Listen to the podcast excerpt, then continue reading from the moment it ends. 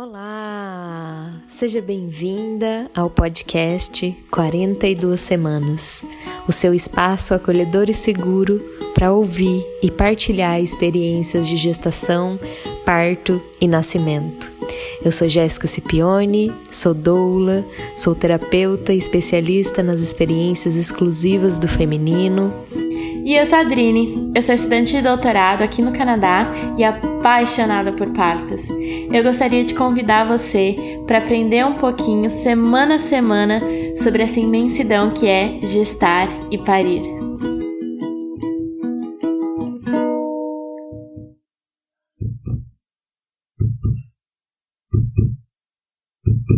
Olá! Sejam bem-vindos, bem-vindas a mais um episódio do 42 Semanas.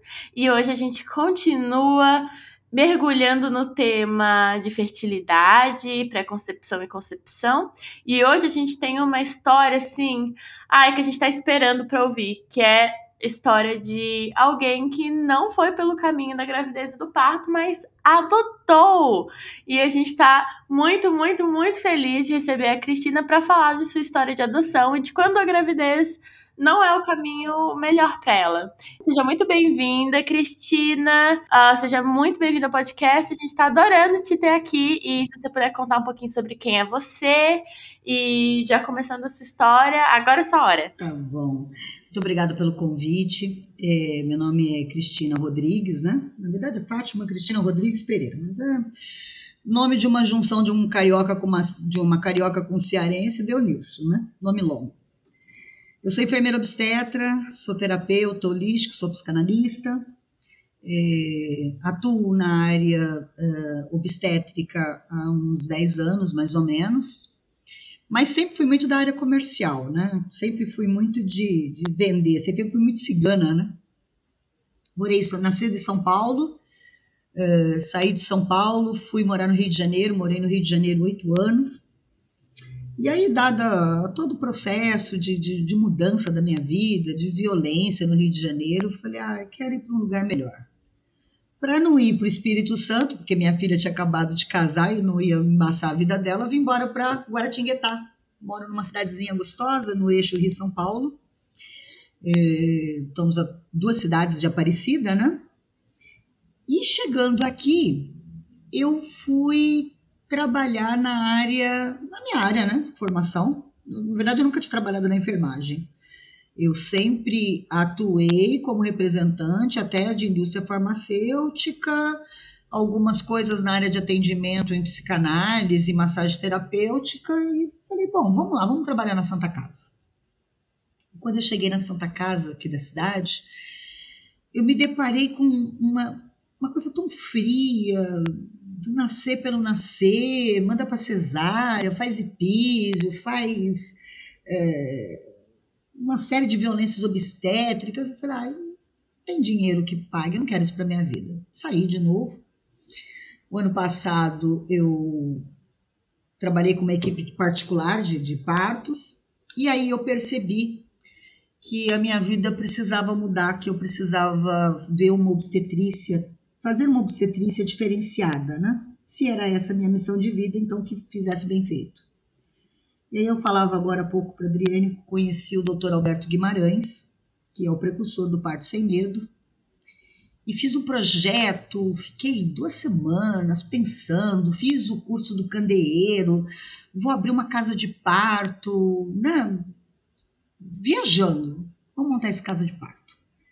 E quando eu cheguei lá, o doutor Alberto Guimarães me recebeu tão bem. Ele é um lorde, né? E me recebeu bem, fizemos live, fizemos foto, ele é muito marqueteiro e aquela loucura. E no meio da conversa ele falou: Minha filha, é isso mesmo? Você já pensou uma casa de parto? Quanta dor de cabeça você vai ter por uma região que é extremamente cesarista? Pensa bem, Aí me colocou algum, alguns pontos, né, me pontuou algumas coisas que ele ele desenvolveu o processo, o projeto do do Rede Cegonha, ele conhece muita gente nessa área, é um obstetra de muitos anos, tal. E eu saí de lá um pouco triste, mas antes de ir embora ele me deu um telefone e falou: liga para essa mulher, ela vai te ajudar. nada mais, nada menos do que Laura Uppiger. E ela me ligou num domingo e, e fez questão que fosse ligação por vídeo. Eu falei, mas que tanto esse povo quer olhar para você, né? Não, ninguém consegue conversar sem olhar nos seus olhos. Beleza. Conversamos durante três horas, fiquei apaixonada por ela. Ela me apresentou a NEP. Em contrapartida, me apresentou a Carla, Carla Brusso, que hoje é minha mestra querida. E e aí fui conhecer o centro gestacional e faz um ano que eu estou dentro desse processo. Comecei a fazer o curso da NEP. Então eu sou uma uma das mais novas lá no curso, né? Nessa, nessa turma que começou aí há pouco tempo. E estamos caminhando nisso. Em contrapartida, eu estamos montando um, um, estamos pelo menos com o projeto, já apresentamos para a prefeitura, talvez nós vamos conseguir montar um centro gestacional aqui. Talvez não, já está no caminho, já já foi apresentado, então isso tem, tem muito a ver com isso. E esse centro gestacional que você está planejando é meio que vai funcionar de uma forma de uma casa de parto, né? Atendimento pré-natal e tal. É, não necessariamente as pessoas vão parir lá, mas ter esse atendimento mais holístico com uma enfermeira obstetra na cidade é muito legal, muito vantajoso, né? Não, e vai ser sensacional, porque assim, ontem, eh, na hora que o vereador é, colocou na rede social dele que nós tínhamos feito a reunião e falando do parto humanizado, o negócio deu um boom você não tem ideia. Meus alunos da faculdade me ligando, nossa, era isso que você estava fazendo, que você estava mantendo segredo. Eu falei, não, não é mantendo segredo, gente. A gente só conta, só conta depois que o negócio caminha, senão entra água. Eu sou muito, muito cética quanto a isso. Né? Ele, tá bom.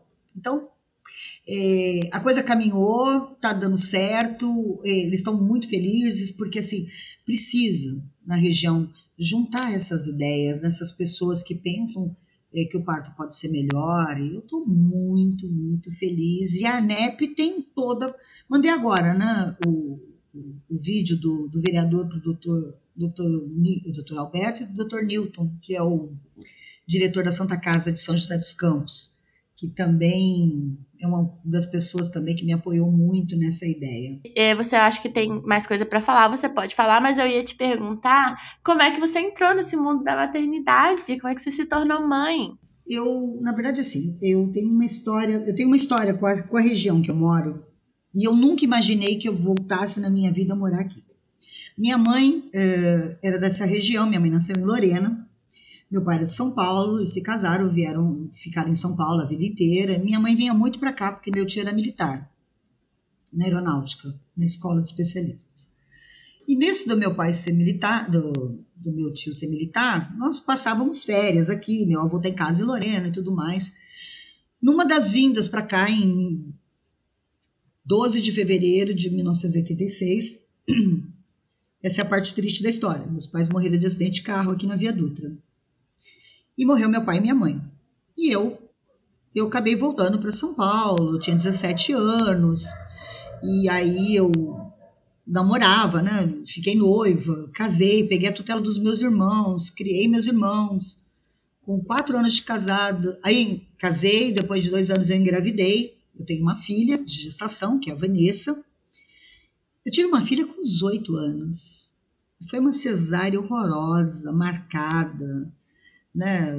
Não tinha, não, você não tinha. Eu, eu, como é que ele falava para mim? Meu médico era um médico particular muito bom, muito bom para ele, né? Não, você não tem passagem, você é muito jovem, não, você é muito magra. Cada hora ele dizia uma coisa. Bom, fui lá, fiz a cesárea, nasceu a Vanessa, linda, graças a Deus, 32 anos, é uma menina incrível, super, super na dela, super inteligente, do mundo, né? E Aí eu fiquei casada durante um tempo, me separei e me casei de novo. Eu gosto de casar, a gente tem umas histórias de casamento ótimas para vocês também. Um dia que vocês forem falar tema casamento, me chama. E aí fiquei 15 anos casada. E fiquei casada, ele não podia ter filhos. E aí, numa certa vez, estávamos de férias, fomos para Bahia, na volta ele falou: "Vamos adotar uma criança". Achei estranho, porque todas as vezes que eu tocava no assunto, a casa tremia. Bom, isso ele me falou num, num domingo, voltando da Bahia de carro. No outro final de semana teve uma, uma festa na casa da tia dele e eu fui. E era num lugar horroroso em São Paulo, mas ele me pediu para ir e tal, ele gostava muito dessa tia, eu fui. Chegando nessa festa, eu vi uma mocinha grávida, linda, uma mulata, bonita, bonita. E eu vi ela grávida e eu vi ela estava bebendo. Eu falei, poxa, você está bebendo, você está grávida, vai te fazer mal. Aí ela falou, não, não faz mal, não. Aí depois eu falei, pô, não tem nada a ver com isso, né? A Cristina se toca. Mas na época, gente, eu não tinha mínima. Eu era apenas uma representante comercial.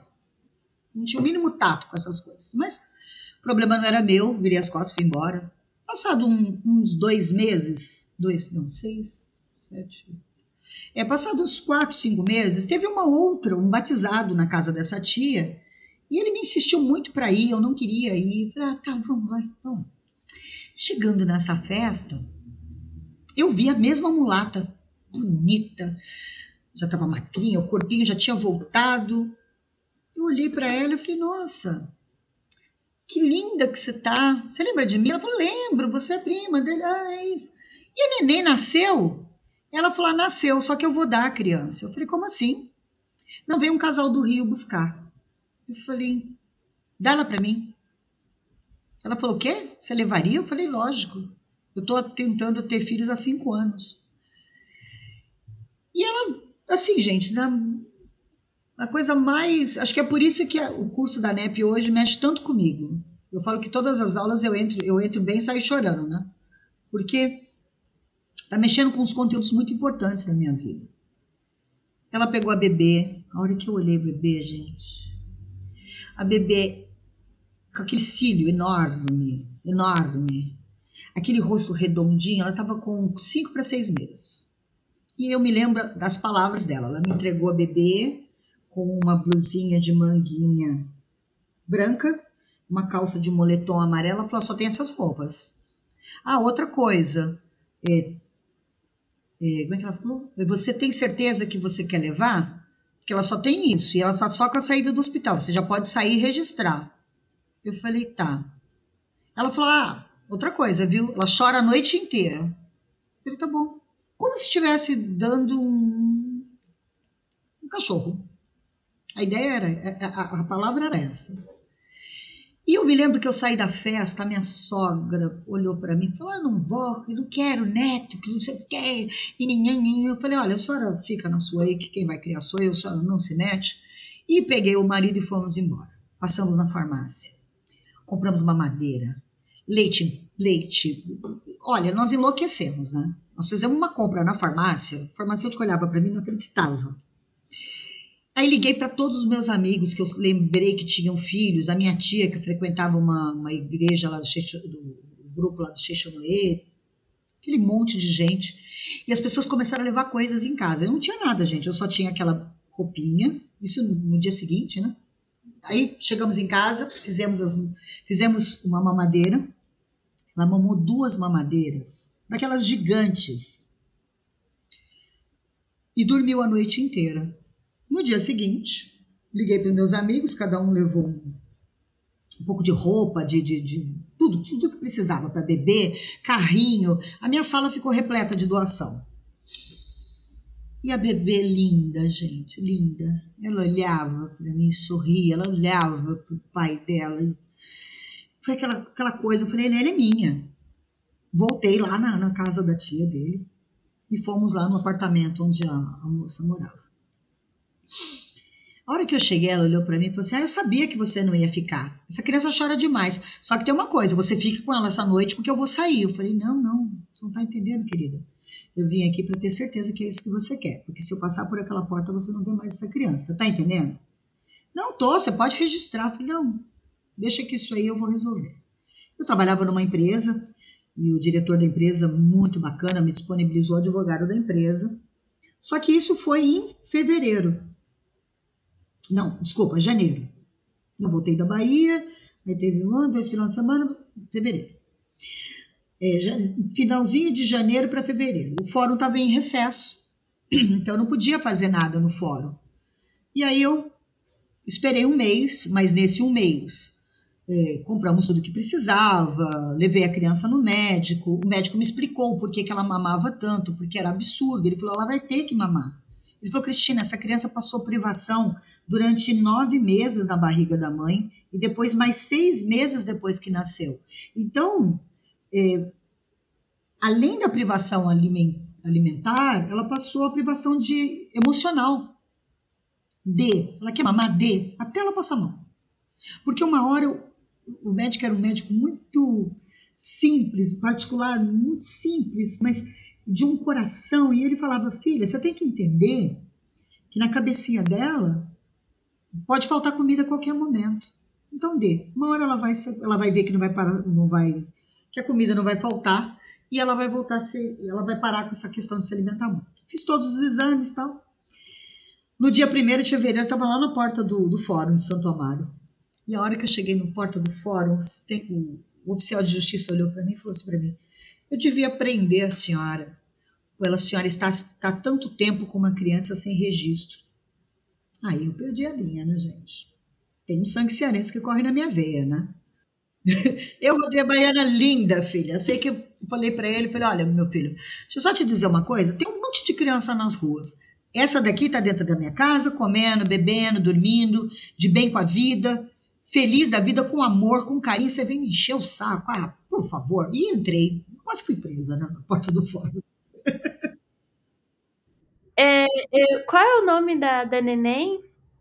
Ela se chama. Ah, calma que eu vou chegar lá nessa história. Tá bom. Ah, então, deixa eu só adicionar uma coisa, porque é, eu vejo nesse profissional do cartório ou do fórum uma uma necessidade de falar sobre as adoções à brasileira, que a gente fala, né? Que são aquelas coisas que não são totalmente legais. Mas no seu caso, o fator limitante era o fórum. Eles que diminuíram a oportunidade de você ir fazer a coisa direitinho com o advogado, estar lá, porque estava fechado. Então a culpa realmente não era sua. Não era minha. Aí eu, bom, entrei no fórum, tal, bom, conversei com a assistente social e ela ela entendeu super a história tal. Eu falei, olha, eu não quero, eu posso muito bem, podia muito bem fazer essa coisa brasileirada, registrar e, né, ninguém, ninguém viu, ninguém sabe.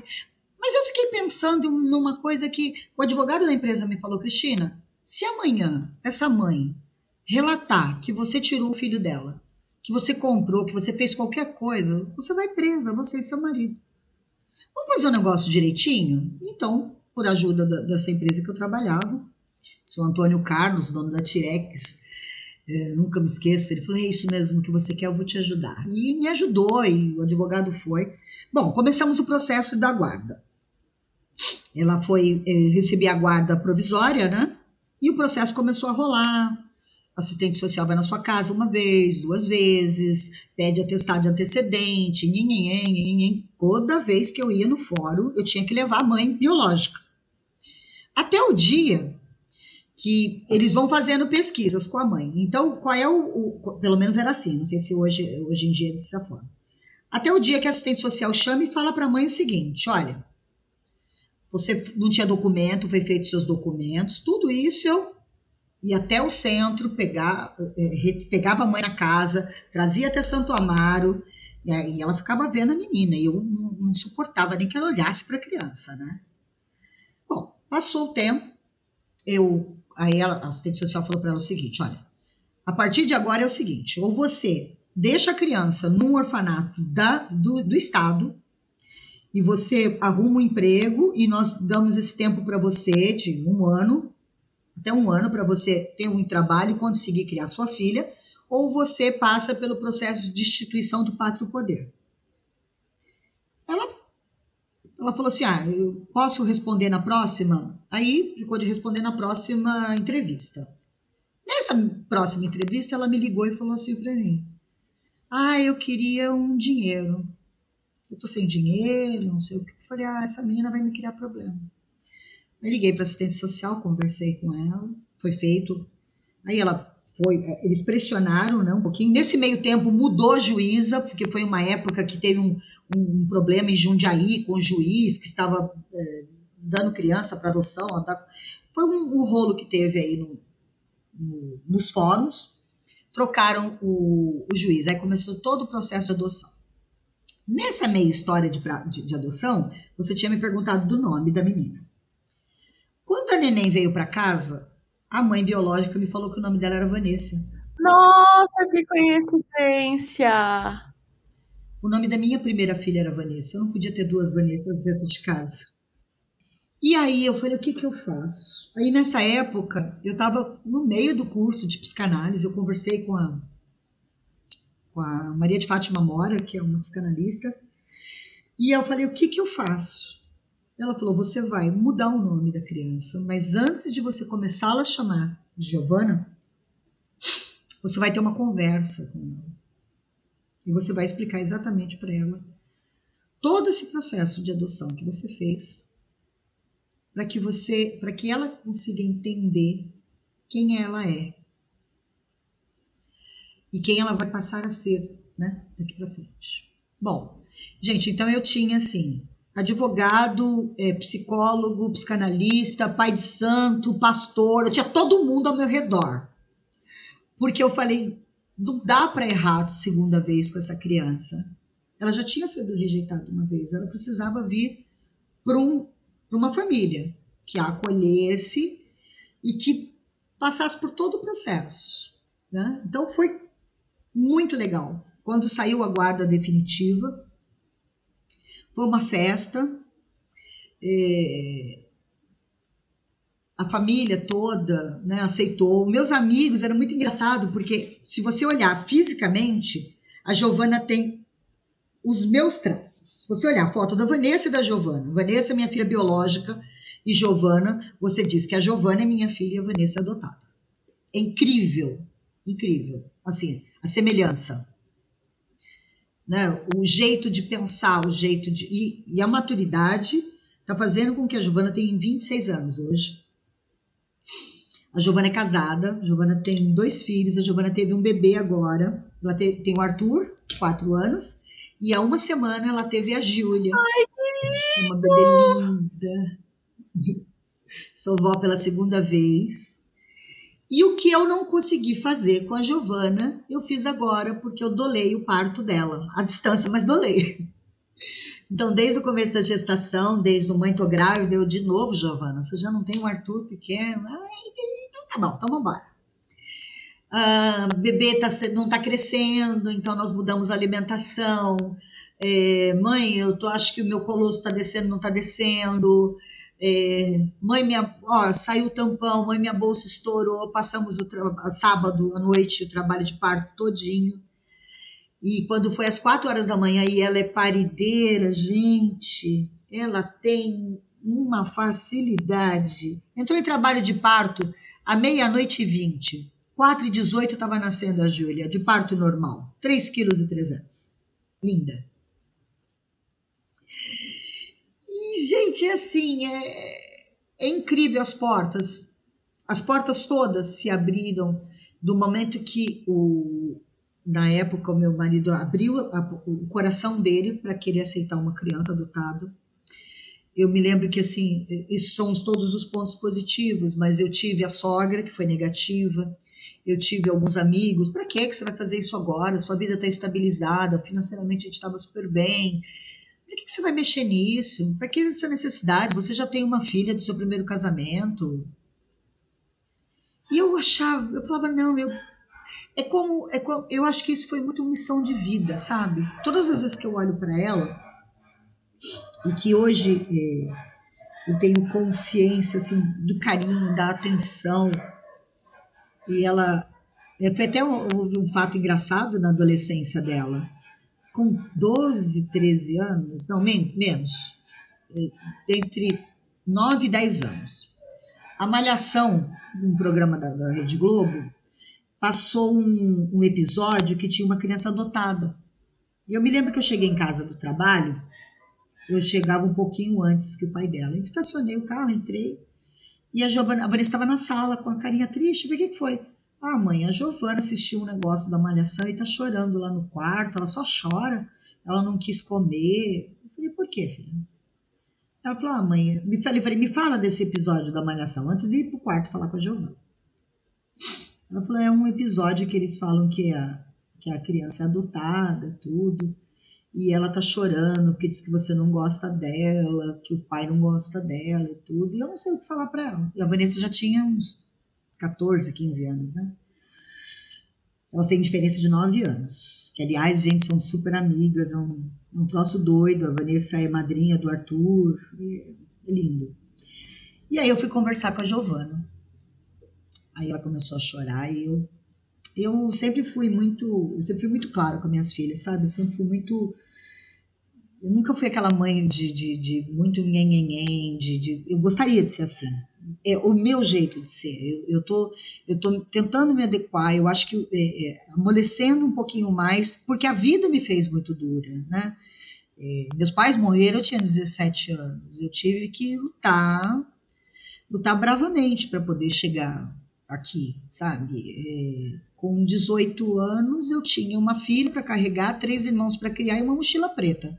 Aquela mochila preta, eu, até toda vez que eu penso nela, eu falo, nossa, como ela me ajudou. E aí eu fui estudar tarde, eu fiz uma faculdade, eu fiz. Hoje, tudo que eu faço na minha vida é estudar. Mas a minha vida foi muito dura, então eu acabei é, criando uma couraça, muito, uma resistência a choque, sabe? É, eu falo que se eu não fosse enfermeira, obstetra e trabalhasse com parto humanizado, eu seria do BOP porque é, é, é, é, o extremo, não tem, não, não dá para ser, não dá para ser isso. Então, todos os dias eu tinha que lutar contra essa dureza. E eu me lembro que eu cheguei para Giovana e falei: "Giovana, deixa eu só te dizer uma coisa. Entra aí, vamos sair". E nós saímos e eu morava em Santo Amaro e eu fui até o Lago de Socorro. É um lugar que tem muita criança abandonada, tem muitos, muito andarilho, tem um, um povo é, que mora ali debaixo da ponte. Eu fiz questão de passar pelo localzinho. Eu falei para ela: Você tá vendo essas pessoas? Filha, essas pessoas, elas não tiveram outra oportunidade na vida. Você teve. Você tem um pai, tem uma mãe, você estuda numa escola particular, você tem seus amigos, você vai às suas festinhas, você viaja, você tem do bom e do melhor. Para que essa revolta? Eu falei outra coisa. Quando eu brigo com a Vanessa, eu automaticamente brigo com você também. quando eu brigo com você, automaticamente eu brigo com ela. Sabe por quê? Porque para mim vocês duas são iguais. Você é minha filha do coração. Você só não saiu daqui, mas você está aqui dentro. Eu quero você para minha vida a vida inteira. Então não tem não tem episódio de malhação ou revolta que vai mudar e vai estragar tudo que nós criamos. Pois ela chorou, ela entendeu. Eu conversei com a psicóloga, a psicóloga falou: você fez o certo, correto, porque você jogou real com ela, você não mentiu. Gente, é maravilhoso, sabe? A nossa relação. Giovana foi uma menina que ela, é, ela resolve as coisas sozinhas, ela é decidida, ela é do mundo. Ela teve um problema ontem, anteontem, sábado, né? O prédio que ela, eles compraram um apartamento, o apartamento teve um problema de vazamento, foi interditado. E eu desesperada, porque eu falei, ela vai, o leite dela vai secar. Ela falou, mãe, relaxa. São problemas que a vida nos traz, eu tenho que passar por isso. Você não me ensinou a ser forte? E aí me detona isso. Ensinou muito direitinho, sua filha. Eu ensinei ela a ser forte, né? Eu não ensinei ela a ser mais. Porque se tem uma coisa, Adriane e, e Jéssica, que me incomoda muito na vida, é as pessoas se fazerem de coitadas o tempo inteiro. É tudo bem, cada um entende o sofrimento de uma forma, né? Mas eu acho que você tem que se tornar cascudo para viver nessa vida. Não dá para você. Hoje, é, você pode sonhar? Pode sonhar. Você pode planejar? Pode planejar. Você pode pedir aos seus orixás, seus, seus mentores, iluminação para que o projeto dê certo, mas também entender que se não deu certo, não era para dar. E você tem que ser cascudo mesmo, a vida, a vida tá aí. Eu morei oito anos no Rio de Janeiro, fiquei lá no Rio, foi muito bom, eu aprendi muita coisa. As pessoas falaram para mim, puxa, Cris, mas você você foi para lá? Eu falei, fui para lá. Eu, ah, eu, como diz um amigo meu, queimei etapa. fui lá, gente, era muito bom viver no Rio, era muito bom ir à praia no final de semana, mas é muito bom morar em Guará. É muito bom, sabe, é, orientar essas pessoas que você é mais forte e que Deus não dá uma cruz maior do que a gente pode carregar, não. E isso ele tem razão. Ô, Cristina, e eu fiquei curiosa, queria te ouvir um pouco sobre esse tempo antes da Giovana chegar, nesse tempo que você falou que ficou cinco anos, né? Tentando engravidar. Como que foi esse período até ela chegar na sua vida? Ai, gente, foi um período muito difícil, né? Porque, é, como eu falei para vocês, eu vivia uma, uma vida de, de empresa, de é, reuniões, de viagem. Eu não queria ser mãe de novo naquele momento, mas o, na época meu marido queria, porque ele, né, não tinha filhos.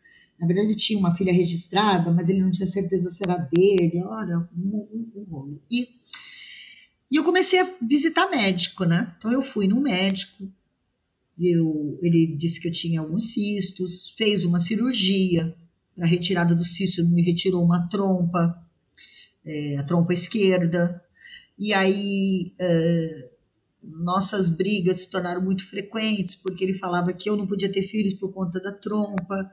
E aí eu encontrei um médico, o doutor Adriano, uh, lá em Santana, que foi muito bacana, que falou, Cristina, não tem isso, você tem 28 anos, você é, ovula pela trompa esquerda pela trompa direita. Se você não engravidar por esse mês, você vai engravidar pelo outro. Eu quero que teu marido faça um, um exame. E quando foi, ele foi fazer o exame, descobriu que ele tinha um problema sério de, de, de, de espermatozoide e tal, de quantidade. E aí ele precisava fazer um tratamento. E aí foi muito complicada essa história, porque nesse meio tempo, quando o médico falou para ele: quem não pode ter filha é você, ele se frustrou. E aí o casamento, que já estava balançando por conta de tanta, tantas bobagens que se é dito, né? Quando é, infelizmente a, a, violência, a violência doméstica é um, é um troço, é um, um, capítulo à parte, né, gente?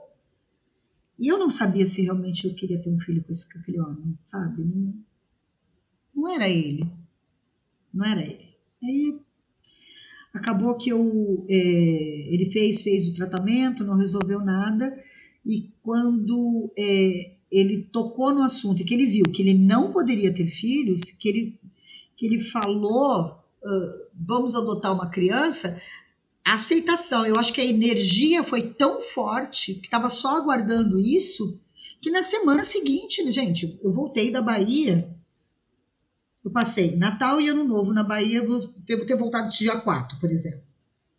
Voltei dia 4. Isso era um domingo para segunda. É, nós fomos de carro, então nós demoramos lá umas 24 horas para chegar até São Paulo. Eu morava em Santana, em São Paulo. No outro final de semana, eu fui nessa festa e, e, e, vi essa mulher grávida. Depois passou mais uns 15 dias, eu fui até lá e ela me deu a criança. Sabe, o negócio foi muito rápido. Ou eu fui para Bahia em junho. Eu só me lembro que assim foi um, um período muito curto da decisão dele de adotar a minha uh, aparecer, essa, aparecer a Giovana nas nossas vidas. Então eu falo que nosso pai ele, ele, ele tece é, tudo muito certinho, né? Muito certinho. E hoje a Giovana é mãe do primeiro bisneto dessa mulher que não queria, né? Que durante muitos anos foi meio arredia, né? Ah, mas é uma menina que eles adotaram, não é filha do meu filho. Então existe uma coisa toda do preconceito, né? Existe todo. Eu já cheguei a, a encontrar com pessoas que me diziam assim: mas tem certeza que você vai pegar uma criança para adotar? É, nossa, mas o, o, a personalidade é tão diferente, o caráter, né? A gente não sabe. Eu conheço tanta história de gente que adotou e hoje se decepcionou. Eu falei, conheço tanta história de gente que é pai e mãe e, e, e tem o mesmo problema. É, acertou, Cristina. Ah, eu ia falar isso que sempre o pessoal do Mamilos, do podcast, eles tocam no livro, é, se, não me engano, O Fruto que Cai Longe da Árvore, que é sobre pais e filhos, pais muito diferentes dos filhos, inclusive os biológicos. Por exemplo, pais e mães que têm seus valores morais corretos e o filho é criminoso ou pais de estatura normal com filho com nanismo, ou pais com nanismo com filho com. Não tem como, a genética mesmo pode sair muito diferente. A única certeza que a gente tem, sendo mãe e pai, é que a gente tem que passar os nossos valores, porque os valores realmente ficam. A genética é, é detalhe, né? Eu acho que é detalhe. Eu, apesar de eu estar falando com uma, uma pessoa que domina a área de, de biogenética, é, eu vou dizer uma coisa para vocês, gente. É, é muito mais que isso. É espiritual, é, é kármico. É, eu, eu encaro, eu sou um bandista, né? E na nossa, na nossa, nossa religião, é, a gente acredita muito que é, tudo que acontece tem que acontecer na hora certa e no tempo certo. E nada, nada, nada vai acontecer por acaso. Não foi por acaso, não foi por acaso que eu fui naquela festa, até porque não era um lugar que eu frequentava. Eu fui duas vezes, hein? Uma que eu vi, que eu a vi grávida e a outra que eu, que eu adotei, que eu peguei a bebê. Não foi, é, não foi por menos que eu encontrei aquele oficial de justiça cavalo que falou aquele monte de besteira para mim naquele dia. Não foi por acaso que eu ouvi da boca das pessoas, tem certeza que é isso que você vai fazer. É, você pode se, se, se chatear. É, não foi por acaso nem que eu, que eu fui viver com, esse, com aquele homem, eu vivi 15 anos com ele. Né? Aí acabou que nós nos separamos há uns 10 anos. Mas foi um, acabou o casamento, mas a, a, paternidade não acabou. Tanto que eu fui embora para o Rio e, ele, e a Giovana já estava adolescente, a Giovana ficou morando com ele. E ele é um super pai, ele ama. Ele é bobo pelo Arthur, né? Primeiro neto, ele está enlouquecido. E eu, eu creio muito assim que tudo, tudo aconteceu da forma certa, no tempo certo. E eu falo muito isso para as pessoas. Uma amiga veio me consultar, Cristina, tô querendo tanto adotar uma criança, eu tô tão cansada de fazer. Gente, eu fiz tanto, Jéssica, eu fiz tanto tratamento. Eu fiz um, um exame que é um, um, uma espécie de raio-x da trompa, que chama estereossalpingografia. Que negócio das Arábias, vamos dizer assim. Pense no negócio que dói de você desmaiar. Fiz duas vezes, porque eu precisava provar para aquele homem que eu podia engravidar. E aquele médico me virou no avesso, até o dia que ele falou: Cristina, não tenho mais o que fazer com você. Você, você pode ter filho. Isso, Mas será que. Isso é tão comum, né? As mulheres passarem por um processo super longo de muitas intervenções, porque acaba que sempre o foco é no nosso corpo, né? O nosso corpo que tem algum problema. E aí, depois de tudo.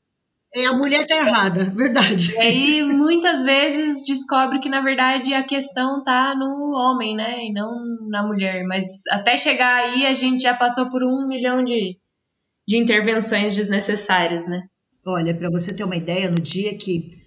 Eu me lembro que nós pegamos o exame ali no, no centro de São, no, no laboratório em São Paulo, no centro, eu morava em Santana, então nós subimos a Voluntários da Pátria, que é uma rampa, né? Agora ela só desce, eu tive lá outro dia. E eu, nós subimos a Voluntários da Pátria, ele dirigindo. E aí ele falou para mim: Você pegou o exame? Peguei, peguei na hora do almoço. Você abriu? Eu falei: Não, o exame é seu, não é meu, não vou abrir, né? Ele falou: Abre. Jéssica, a hora que eu abri o exame, que tava lá a contagem de espermatozoides, eles explicam tudo bonitinho, já nem lembro mais. Eu só me lembro que, tipo assim, de 100 milhões de espermatozoides, 1% sobrevivia. E eu fui lendo, e aí eu parei de ler, eu falei, eu não vou contar isso para ele. ele. Ele falou, fala. Eu falei, tem certeza? Aí eu falei. Esse homem encostou o carro, ele chorava, ele chorava, ele chorava feito criança. E hoje, com as aulas da ANEP, eu entendo qual foi, por que, que ele teve aquela reação. Né? Ele foi contrariado mais uma vez. Né? Ele, não, ele não ia ver a espécie dele perpetuar. E aí você começa a, a pensar né? tudo que aconteceu. E, óbvio, né, gente? Eu sou ser humano, então não senti aquela, eu senti aquela pontinha de pensar assim, é, falou tanto de mim aí. Mas eu o abracei e falei para ele, eu falei, vai ficar tudo bem. E eu não sabia que ia ficar tão bem, né? Porque de verdade, gente, eu faço parto, trabalho com, né, ajudo lá a gestante, que quem faz o parto é a mulher, nós só, só contribuímos, né? E eu sei que assim, gente, eu acho lindo. Eu tenho amigas que têm três, quatro filhos e fez e curtiu aquela barriga. Eu me alegro em trabalhar com gestantes hoje por conta disso. Eu fico feliz de, ver, de vê-las grávidas, gestando. Eu acho que gestar é linda, maravilhoso. Mas eu soube ser mãe dessa forma. Né? Eu fui mãe muito jovem, foi muito difícil a minha gestação. Eu tinha, eu tive perdas enormes, né? Eu tinha 18 anos, eu tinha perdido pai e mãe, eu tinha três irmãos. A minha vida foi muito tumultuada e de repente aparece uma gravidez. Eu com 18 anos, uma cesárea, não tive leite, amamentei dois meses, o leite secou porque eu precisava voltar a trabalhar. Então, dentro do, do, da, da normalidade da minha vida, eu acho que Deus me presenteou com uma criança linda, saudável. A Giovana fazia, com cinco anos, ela foi fazer aula de capoeira. A Giovana hoje, ela tá, ela tá faz uns cinco anos que ela está tentando terminar uma faculdade de veterinária. Mas vai ser uma veterinária incrível. Ela ama bicho, ela ama os filhos. E olha, que eu não tenho de dom de maternidade, a Giovana me dá um banho, um banho. Cristina, e você, em algum momento da sua vida, assim, você tinha pensado em adotar uma criança ou foi uma coisa que aconteceu assim você nunca tinha pensado nisso? Nunca tinha pensado nisso. Veja bem, é, quando meus pais morreram, eu fiquei com três filhos. Um de 14, uma de 14, Adriana, um de 12 e um de 9. Aí passou dois anos eu engravidei. Nunca ia pensar na minha vida. Teve até um fato engraçado, né? Que a gente. A gente fica pensando essas coisas mais místicas, né? Uma época eu fui. Pra, eu viajava muito, né? Eu meu ex-marido, a gente viajava muito. E nós fomos para o Espírito Santo e eu me lembro que ele me deixou na praia e foi pro hotel. E eu fiquei na praia eu sempre amei muito praia, né? Eu estava ali sentada, aí veio uma cigana, pegou uma pedrinha de. uma pedrinha vermelha de granada, me deu na minha mão, olhou minha mão e falou assim: Nossa, você vai ter três filhos. Eu falei: Três? Eu falei: ah, Deve ser meus irmãos, né? Na época, eu tinha tido um aborto, quando jovem, muito jovem, um ano mais ou menos antes dos meus pais morrerem. A minha filha biológica, Vanessa, e a minha filha adotada, que é minha filha, né, Giovana. E ela falou: são três filhos. Mas na época, eu não pensava nunca na vida. Eu sabia, podia até ser, podia ser coincidência, podia ser coincidência. Mas eu nunca tinha visto aquela cigana na minha vida. E eu voltei para casa e fiquei pensando. Aí, muitos anos depois, é, num dos trabalhos de que eu, que eu fiz lá na, na, na psicanálise, eu lembrei dessa cigana e aí eu falei, olha aí a história dela de novo. É, é místico, mas era verdade. A Giovana, a Giovana veio ao mundo para ser minha filha e eu não tenho a mínima dúvida disso, sabe? É, é muita semelhança, um processo muito bacana. E eu acho que, assim, infelizmente, é uma pena eh, quando você pensa na questão de adoção no Brasil, o que a, a Adriane falou agora, né, o jeitinho brasileiro, é que muita criança às vezes vai para a mão de pai e mãe porque é muito frio, né? A assistente social vai na sua casa, olha para ver se você tem arroz, feijão, se você, é uma, se você trabalha bem, se você tem dinheiro para pagar luz, água, mas não vê esse amor, né? Será que é isso? Será que tem gente que está pegando um bebê, uma criança, para resolver o seu problema com o seu relacionamento? Porque tem muita gente que acredita que filho segura um relacionamento, que não muda nada, né? Mas é, eu acho que se houvesse um pouco mais de humanização na adoção, você teria menos criança abandonada, né? Muito menos criança. E hoje, se eu tivesse. Hoje, se eu tivesse menos idade, tivesse, sei lá, uns 40 e poucos anos, eu adotaria outra criança fácil. Ai, que delícia. E eu queria te perguntar se você sentiu que você teve algum tipo de puerpério, de sensação pós-parto depois da adoção da, da Giovana, comparado ao depois de ter a, a Vanessa. Gente, eu vou dizer uma coisa para vocês que foi um negócio muito engraçado. Logo que a Giovana veio para casa, eu dormia e acordava com a blusa toda molhada. Gente, hoje eu entendo isso, mas eu não sabia o que era isso. Eu nem, nem, nem, nem faculdade de enfermagem eu fazia, não sabia nada. Eu tive colostro, gente. O peito escorria. Nossa, que incrível. Escorria, mas, gente, olha só, se eu tivesse pelo menos uma tia, uma mãe, alguém, mas eu não tinha ninguém para me dizer que aquilo ali era colostro, porque eu poderia ter dado para ela. Eu poderia ter dado para. Para vocês aprenderem, para vocês entenderem, meus pais morreram de acidente de carro. Quando a Giovana veio para casa, eu tive a coragem de tirar uma habilitação. Para quê? Para poder levá-la no médico, para poder levá-la para passear. Eu vivi essa, eu, eu vivi um, uma pós-maternidade. Eu falo que o meu puerpério foi sensacional, porque eu já tive, a criança já veio com seis meses. Ela já veio na fase da brincadeira, da papinha, da alegria, né? Do, do brincar, do começar a andar. Tudo aquilo que eu não consegui fazer com a, com a Vanessa, porque a Vanessa eu era muito jovem, eu não estava preparada para ser mãe, eu tinha vários problemas.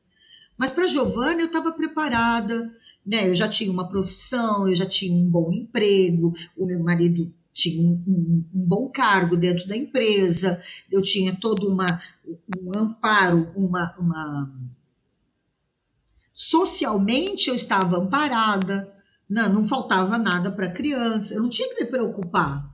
Né? É, a criança, ah, se eu precisasse trabalhar, ela tinha babá, só para dormir, dormir, porque às vezes eu precisava viajar, trabalho, tudo mais. Mas eu fui mãe. Eu fui mais mãe. Hoje eu, eu, digo isso, e a Vanessa sabe disso, eu sempre converso isso com ela. Eu fui mais mãe da Giovana do que da Vanessa. Porque a Vanessa foi uma outra parada, foi uma outra fase da vida. Eu falo que cada 10 anos a sua vida dá uma, uma guinada, né? E foi exatamente esse tempo. Elas têm diferença de nove anos e meio. Aí veio a Giovana na minha vida. E aí eu estava mais madura, e as coisas foram acontecendo de forma diferente, e eu vivenciei uma maternidade linda, linda, absoluta. Ele vivenciou uma a paternidade tão sonhada, né? Hoje nós temos netos lindos, saudáveis. Mas eu vou fazer uma pergunta para a gente ir encaminhando para o fim, que é o que, que você aprendeu assim nessa jornada toda sobre esse tempo todo tentando engravidar e aí esse bebê, essa menina que surge na sua vida e que transforma tanto a sua vida, o que, que você aprendeu com tudo isso? E o que, que você diria para mulheres que que estão há muito tempo, né, nesse processo de tentar engravidar. O que, a partir da sua experiência, você diria para ela? Ai, gente, olha só. E foi tão mágico, coisa de. Foi tão... o encontro com a Giovana foi tão mágico. Quando eu bati o olho naquela criança, gente, que ela estava ali naquele carrinho, naquele som alto, aquele... e ela me olhava ela me olhou no fundo dos olhos, ela, ela me escolheu. Não fui eu que escolhi a Giovana. Não teve escolha, né? Foi, foi tudo tão, tão bem arquitetado por, pelo nosso pai que o nosso encontro ali foi incrível. E eu falei, é ela. E ela foi para casa e foi tão. Ai, gente, vocês estão me fazendo voltar num, num dia tão lindo na minha vida. Obrigada, viu? Eu acho que eu nunca falei de toda essa história para ninguém. E foi tão mágico o nosso encontro que eu diria para as mulheres que, que estão tentando engravidar que abram seus corações, que aceitem é, o seu tratamento. E se não for possível, abra o coração para poder ter alguém. Porque criar um. É, é, gestar um filho é lindo, é lindo. Parir um filho, nossa, um parto normal, maravilhoso, humanizado, né, com toda a polpa, com direito a bichinho na porta, é maravilhoso? É. Mas criar, educar uma criança que não saiu de você é tão bom quanto. É tão bom quanto porque é, eu acredito que ela já venha né, é, com o, o caráter, é, com a, com a personalidade, a personalidade cada um tem a sua, mas o caráter é, se forma a partir da, do, do que ela tem dentro da, da casa, né? A criança não, a criança não, não inventa nada, né? Ela, ela só reflete aquilo que ela tem dentro de casa, né? E a Giovana reflete só amor, só refletiu amor. Segurança, segurança, é dura, é dura. A primeira palavra que ela falou na vida foi não. Eu morria de rir. Chorava, gente, mas chorava. Pensa numa criança que chorava. Até outro dia, ela falou: Mãe, eu chorei até que idade? Eu falei: ah, Até mês passado, mais ou menos. Giovana chorava por causa de tudo. Mas foi com tanto amor que a gente foi mudando um pouco das coisas entendendo o sofrimento que ela teve gestacional. Né? Hoje, por conta da NEP, eu entendo tanta coisa que, essa, que, esse bebê passou naquele ventre não era uma pessoa querida, não era uma gravidez desejada, mas quando ela veio para nossa casa, eu e o pai dela e a irmã e os amigos e as tias e todo mundo que estava ao redor, ali próximo, o meu vizinho, a mulher dele era enlouquecida pela Giovana, a, a moça que cuidou dela, linda, tratava a Giovana como filha. Então, tinha hora que ela tinha tanta mãe que eu acho que confundia a cabeça dela. E foi tão bom para mim, me amadureceu tanto criar uma, uma, uma bebê que não saiu do meu ventre, mas que estava na minha vida, estava predestinada no meu caminho. E se for o caminho de vocês de ter alguém, que ame esse alguém, mas ame também não só a, a beleza que é a maternidade, mas ame também os defeitos, porque ele vai ter defeitos igual um filho, um filho biológico, sabe?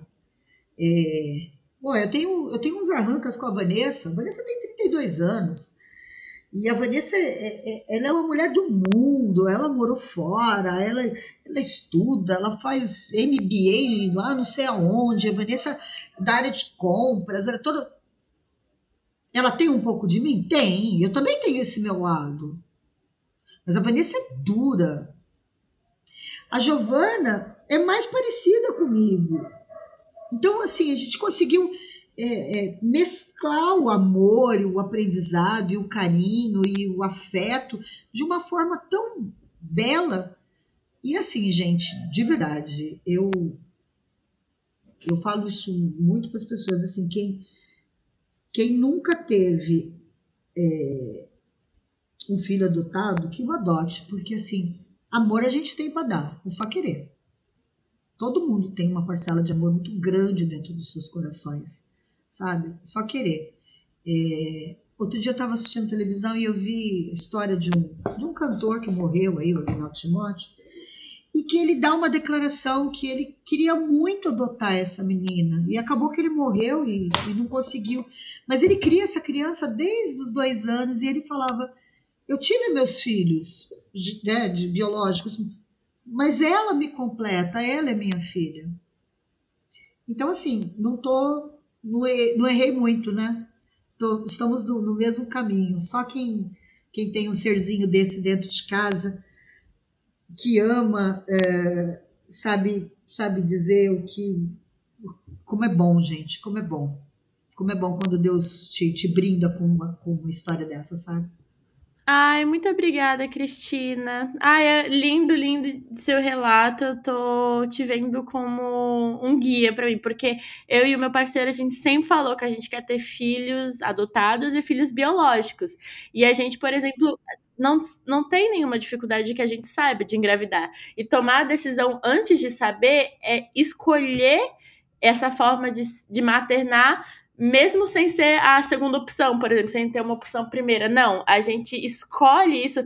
E é muito doido, porque o filho biológico, é, dando certo ou dando errado, não tem jeito. É seu e já era. Mas as pessoas acham que o adotivo não é, mas é ainda pior, porque você tem que escolher a criança e a criança tem que escolher todo dia pro resto da vida. Não, porque o laço é, é, mais forte do que o biológico, é um laço que você tem que manter psicologicamente, né? É, tem que, você tem que. É, eu falo que é uma. É que nem um namoro, né? Todo dia você tem que conquistar aquela pessoinha, né? Para você não chegar Aí eu tenho uma amiga que ela falou assim na época: ai, Cris, você é maluca. Vai na cabeça desses psicólogos loucos, vai dizer para a criança que ela é adotada. A criança tem oito, nove anos. Eu falei: mas o que é certo então? Mentir? E foi a melhor coisa que eu fiz. Você acredita que ela nunca mais tocou no assunto? Tanto é. Ela não toca no assunto. Por quê? Juridicamente, ela foi, a mãe foi, a, a mãe biológica foi destituída do pátrio poder, ela tem meu nome, o nome do pai dela, e ela não toca no assunto, não, ela se faz de morta. E minha mãe, Cristina, meu pai, Kaiser, e acabou. E, e pronto. E a sua avó, Arthur, essa aqui é sua avó, Júlia, essa aqui é sua avó. E é, mãe, você é desse jeito. É muito engraçado, gente. Muito engraçado, porque tem hora que eu fico pensando assim, Senhor, você me enganou direitinho, né? Porque a Vanessa, que é biológica, não tem muito a ver comigo. A gente se entende, mas é diferente. E não tem toda, não tem mãe de três, quatro filhos que fala que cada um é de um jeito. A minha avó falava isso, que filhos não são iguais. E minha avó teve 16. Ai, que lindo, que lindo. Ah, então, eu queria depois que a gente voltasse só para falar de adoção, porque eu acompanho bastante adoções é, no estrangeiro e é muito diferente do nosso processo no Brasil, porque no estrangeiro é, adoções podem acontecer, por exemplo, de uma mulher grávida que está escolhendo os pais para o filho que ainda não nasceu, mas no Brasil a adoção acontece por por causa dessa desigualdade, por causa da falta é, de situações melhores para as crianças. Então, é por isso que a gente legalmente, por exemplo, não pode só contratar um advogado e achar uma pessoa que está tendo filho e fazer diretamente. Por isso que tem todo esse processo e é o Estado que olhe, né? Ai, muito, muito legal e muito interessante. Nossa, só saber que o nome dela era Vanessa e aí é, era o mesmo nome da sua outra filha, pra ter mudado, tipo, realmente, ela era, era essa neném, só precisava te achar. E o mais engraçado é que assim, você chamava Vanessa até uns dois anos de idade.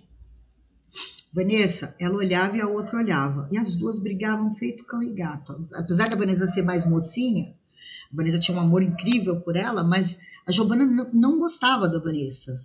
E nós tivemos que fazer um trabalho é, bastante grande dentro de casa para que ela entendesse que o nome dela era Giovana. E foi tão legal, tão legal, gente, que assim, tudo deu tão certo. Foi tão escrito por linhas tortas e deu certo para ler, que faria de novo, faria de novo. Faria de novo com certeza. Ai, que incrível. É muito doido, né? Porque quando a gente abre essa porta da concepção, né? Quando a gente se coloca à disposição da vida para ser mãe, o que fica mais claro para mim é que a gente se coloca à disposição de um grande mistério. E a partir do momento que a gente abre essa porta, a gente não tem ideia, não tem noção nenhuma do que vem pela frente. Então, a sua história é, confirma mais um pouco, mais um pedacinho desse grande mistério, né? A gente não sabe o que o que está no nosso caminho. E eu acho que a grande o grande trabalho né, de uma mulher que se dispõe a ser mãe é se abrir completamente para a vida e se entregar completamente para o que a vida tem para oferecer. Né? E muitas vezes vai ser muito diferente do que a gente imagina, e muitas vezes vai ser muito melhor do que a gente imagina. Porque a nossa capacidade de planejamento e de visualização do futuro ela é muito limitada, né? A vida é muito maior do que a nossa capacidade de planejar o futuro. Muito obrigada. Ai, Jéssica, eu que agradeço a oportunidade, mas eu vou dizer uma coisa para vocês assim, quando você fala que a vida é muito maior, né? A capacidade da vida é muito maior. Jéssica, eu nunca imaginei na minha vida que eu moraria em Guaratinguetá, que eu me formaria enfermeira obstetra, que eu iria trabalhar com parto humanizado, que eu fosse lidar com gestantes. É... eu aqui. Então, a vida é um, realmente um grande mistério e a gente tem que aproveitar cada minuto. Eu estava pensando nisso hoje, né?